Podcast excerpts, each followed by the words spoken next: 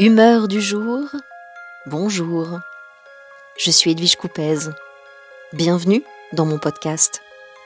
Je vous raconte des histoires au fil de l'eau pour filer le temps du confinement. Jour de libération. 23 heures. Longue journée. Les enfants surexcités. Enfin ma couette chaude et moelleuse. Maman, j'arrive pas à ouvrir la porte de la salle de bain. Oh, respirez à fond. Surtout, ne pas s'énerver. Allez inspecter la dite porte, actionner la poignée avec toute sa force de conviction. Forcer, un peu, pousser, beaucoup, sourire, feindre la zénitude quand l'agacement pointe.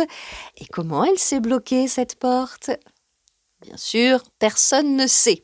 Bon, voyons le positif, aucun enfant n'est enfermé à l'intérieur. J'envoie tout le monde se coucher, je tente de rester sourde à leurs suggestions farfelues. Et si on tapait dans le mur du dressing pour faire bouger la porte? J'essaie de rester concentrée.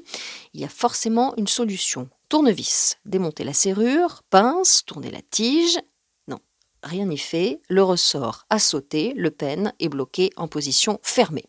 J'invoque l'aide du dieu Google, tuto, nouvel essai avec des couteaux crantés, nouvelle suggestion farfelue lancée depuis la chambre des enfants. Je commence à voir rouge, je jure, gros mots répétés comme des mantras, exaspération, frustration. J'y vais de toute ma force, du plat du pied, une fois, deux fois, au troisième coup, la porte vole. Victoire. Satisfaction primaire. J'ai perdu mon sang-froid, mais la porte a cédé. Petite voix depuis la chambre des enfants. Pourquoi tu n'as pas fait comme dans les films avec l'épaule, maman? Parce que dans les films, ils finissent tous avec l'épaule pétée. 5 heures du matin. Insomnie. Au passage, le confinement a décalé d'une heure mes introspections nocturnes. Je me revois aux prises avec cette porte. L'appui sur le mur, la montée d'énergie violente, éruptive, et ce sentiment intense de libération.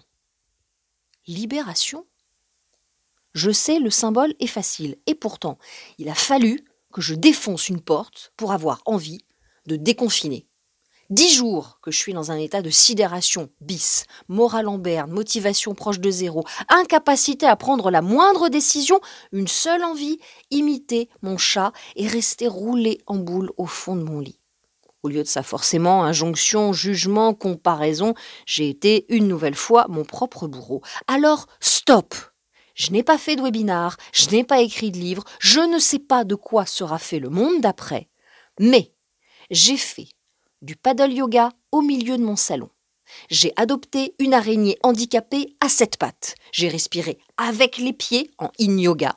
J'ai répertorié les lilas en fleurs dans un rayon d'un kilomètre autour de chez moi. J'ai inventé des cocktails improbables avec ce qui restait dans mon bar.